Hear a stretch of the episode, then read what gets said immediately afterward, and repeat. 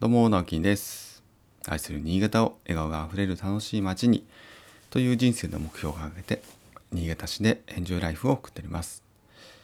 はい、えーおはようございます。今日は5月の19日、木曜日ですね。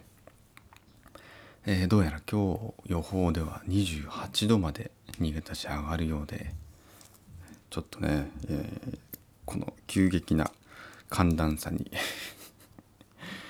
ちょっと5月ってねそのあれですよね。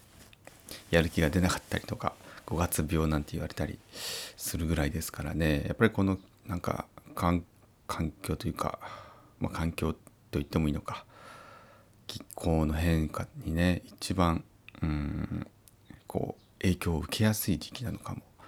しれないですね。まあまあでもそうは言ってもね日々毎日学校に行ったりとか、えーお仕事ったりお仕事ね行ったりとかしないといけないですからね、えー皆さんお疲れ様です。えっと昨日お話ししたねうんまあ20代に対して、えーちょっと熱意をね持てと。熱意持てじゃなくてなんていうかな、まあ、スキルね必要なのはスキルだけじゃなくってどちらかというとその執念とかね熱意とか、まあ、思いみたいな、まあ、メンタルの面がマインドがすごい大きいですよって話を、まあ、しました。でえーっと昨日昨日も話したかな？ちょっとごめんなさい。もう覚えてないんですけど。話すともうねもう話した内容をそんなに覚えてないっていうね致命的な欠陥がありますが、えーま、昨日の話からまた派生してですねえーま、実際にじゃあその寺尾の空き家で私はまどんな場所にしたいのかっていうところをもうちょっと掘り下げてお話をしたいなと思うんですけれどもまああのまだねこれからですから、えー実際にこう大学生と大学生の皆さんと動いてうんまあ何かことを起こすことをなすっていうのは、えー今実は初めてなので、まあ、全然まだね何も分かってないです分かってないんですけども、えーこうなったらいいなっていうのを、えーこうしていこうと思うというまあ、うん、そんな話をしたいなと思うんですけどもで、まあ、まずはですね、まあ、その本格的にね、えー大学生たちと、えやっていこうっていう前に、まあ、ずっと本当に保留していた、えー個人事業の届け出というのもちゃんと出そうと思います。まこれは今勤めてるね、え取締役を務めてるま会社の別に、まあ、やっぱり寺尾泣きあってその一応収支、まあ、お金の出入りもまあまあ去年もねそんな多くないですよ。まあそんな多くないからやらなかったんですけど、うん、まあまあこれをいい機会だなと思って、うん、プラスにはまあならないですけどねまあまあしていかなきゃいけないんですけどそういった意味も含めてちゃんと事業として、えーまあ、登録をしようと、まあ、せめてね、まあ、法人化できなくても、まあ、法人化もいいんですけどでも最初はまあいいかなと、はい、でまた様子見てね、えー法人化ももちろん検討したいと思うんですが、えーまず私自身が、えー事業として届け出を出そうと開業届というやつですね。はい、でこの今屋号とかね何がいいかなっていうのは今ちょっといろいろ考えてます。まあパッと見でパッと聞いてなんか分かるようななんとなく分かるような名前にしたいなと思うのでまあ街づくりとか新潟街づくり街づくり新潟とか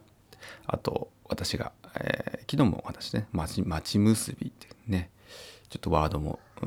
使ってもいいかなどうかなっていうのはちょっと周りに今追いかけを立ててます。いいねって言ってくれる方だったりとか、うん、いるので町結びはいいかなってちょっと響きも可愛いですねおむすびみたいなところもね結ぶ結びっていうなんかいいいいなと私は思ってるんで、まあ、そんな形で、えー届け出を出そうと思います。まあ、6月に出せたらいいなと思ってます。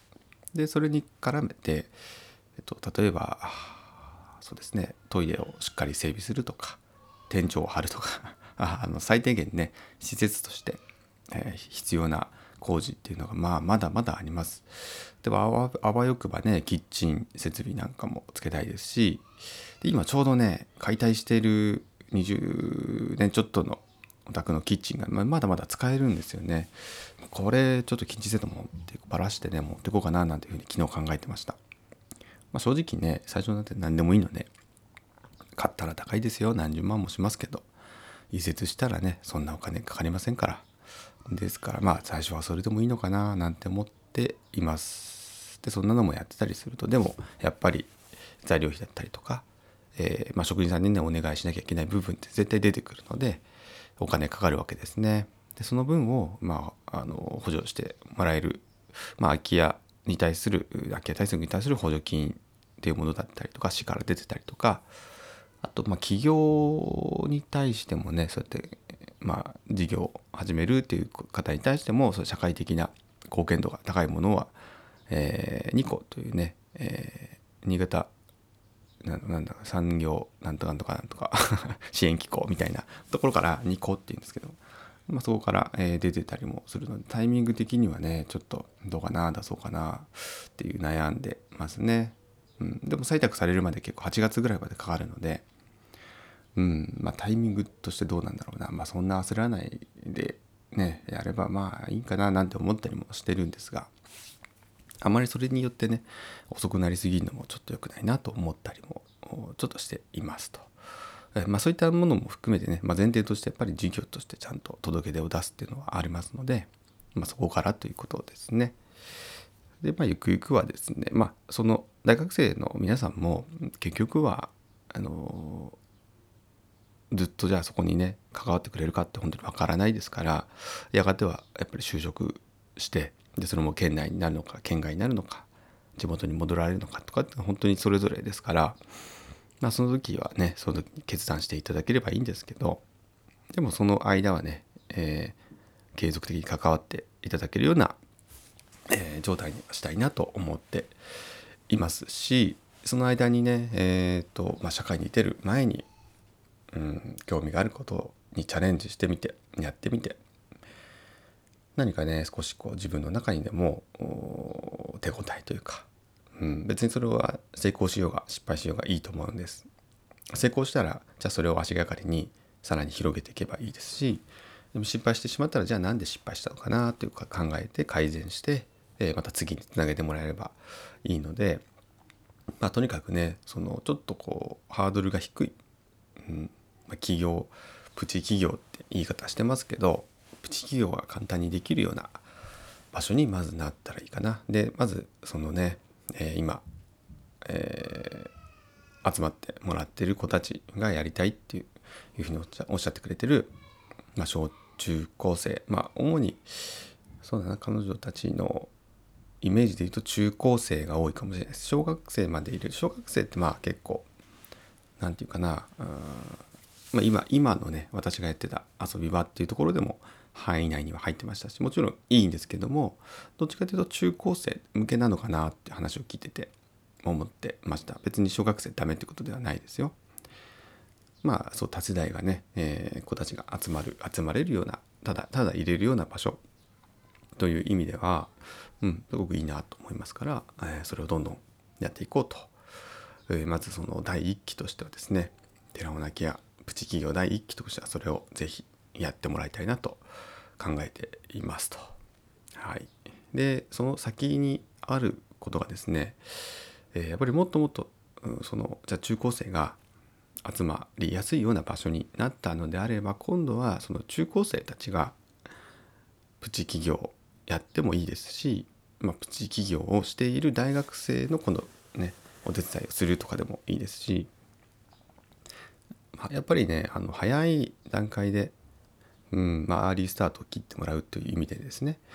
えー、社会と少し接続できるような場所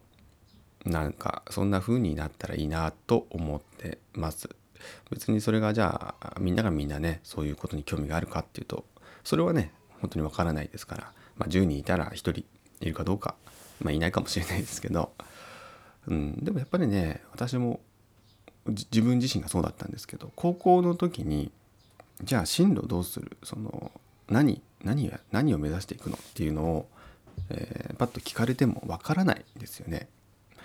だってそういう準備をしてこなかったんですから。うん、で学校でも、まあ、そのそじゃあそれに特化した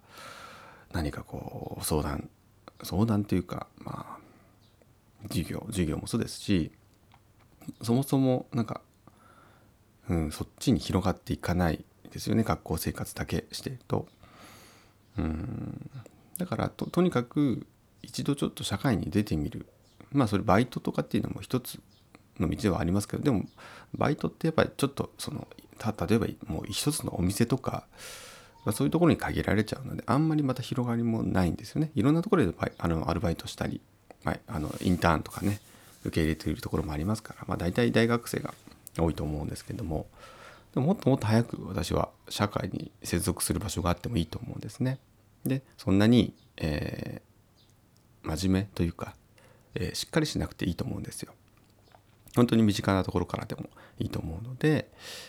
ああこの社会にはなんかこの地域にはねあこんな人がいてこんな仕事をしててっていうのがそうなんですねまあ10人ぐらいとでも知り合えばまあだいぶ私の時と違ったのかなって思うんですよね。私全然知らなかったですからね。本当に高3の夏休みまで何にも 何にもそんなこと考えたことなかったんでまあそんな私が言うのもなんですけどでもうんそういうきっかけが機会がもしあったとしたらまた違ったのかななんて思ったりもしています。はい。まあ、それは本当にうん、全員が全員そうではないんですけどでもそういう興味がある子がもし今だったら本当にスマホでいろんな情報入りますから例えばじゃあ街づくりとか地域おこしみたいなことに、まあ、これから私が起こす事業ですけどね事業の会社そういう事業内容になると思いますがそういうことに興味がある子は、まあ、是非もうチャレンジしてもらえるような本当に大学生だけじゃなくて中高生が、え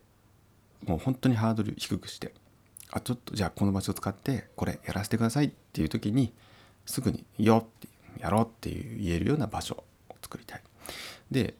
そこでいいのが、まあ、中高生がそういうやりたいって思ったとするとそれをやっぱりサポートする人って絶対必要ですよね。まあ、それは、まあ、大人地域の大人っていうこともあるんですけど親とかね私とか。でもちょっとやっぱりお兄さんお姉さんの大学生の、えー、みんながもしそこにね寺尾泣き屋に来てくれてる大学生たちが中高生のサポートをする企業のサポートをするってそれが生み出せたら、まあ、すごいいいなと思ったんです。大学生自身も、ね、自分でプチ企業やる何かやりたいことやるかつもっとね下の子たちの、えー、次の次世代の子たちのサポートをするっていうのはめちゃめちゃ多分ねいい経験になると思うんですよ。うん、やっぱ自分でやりたいことやるなら結構簡単にできるんですけど人がねやろうって言ってるものをサポートするってまたちょっと違うのでこれは両方もしその寺尾の空き家で実現できたらまあ寺尾の空き家だけじゃなくてもいいですよ周りのこれから空き家もともとこう多分相談来るのであのエリアでいろんなことができたらうん。まあそれがたとえ小規模でもうんなんかいいいい地域になるんじゃないかな。そしてそ関わってくれた子たちの未来が少しでも何かこう笑顔があふれるね明るいような未来になったらいいなと。まあもちろん大変なこともいろいろあるでしょうけどね。なんかそんな風な展望を私は勝手に抱いております。はい、なのでとりあえずはもう一回そこに向けて、まあ、施設の整備をするにあたってお金を用意すると、えー、ちゃんと事業を届け出すと、まあ、そんなねあの地味な仕事をまずは大人がね私が率先してやって、えー、みんながやりたいことを叶えられる場所にしたいなと考えています。というようなお話でございました。まあでも、ね、こういう目標はちゃんと立てないとそこに向かっては決していかないですから、うん、でも割と今はねまた去年のじゃあ今頃とは違って去年の今頃はまあ本当に寺尾の空き家をじゃああのプレオープンするぞっていうことでちょっとずつ準備をしてるタイミングだと思いますが今度はもうちょっとね具体的になってきたのでまたね、えー、1年経つと違うもんだなというふうに私も本当に実感しております。どうなるか分かんないですよね、うん、なので、えー、まあ、将来の展望は決めつつえー、柔軟に動けるような姿勢でいることが大切なのかなと思っております。はい。ということで、えー、今日も一日張り切ってお仕事頑張りましょう。いってらっしゃい。それではまた。バイバイ。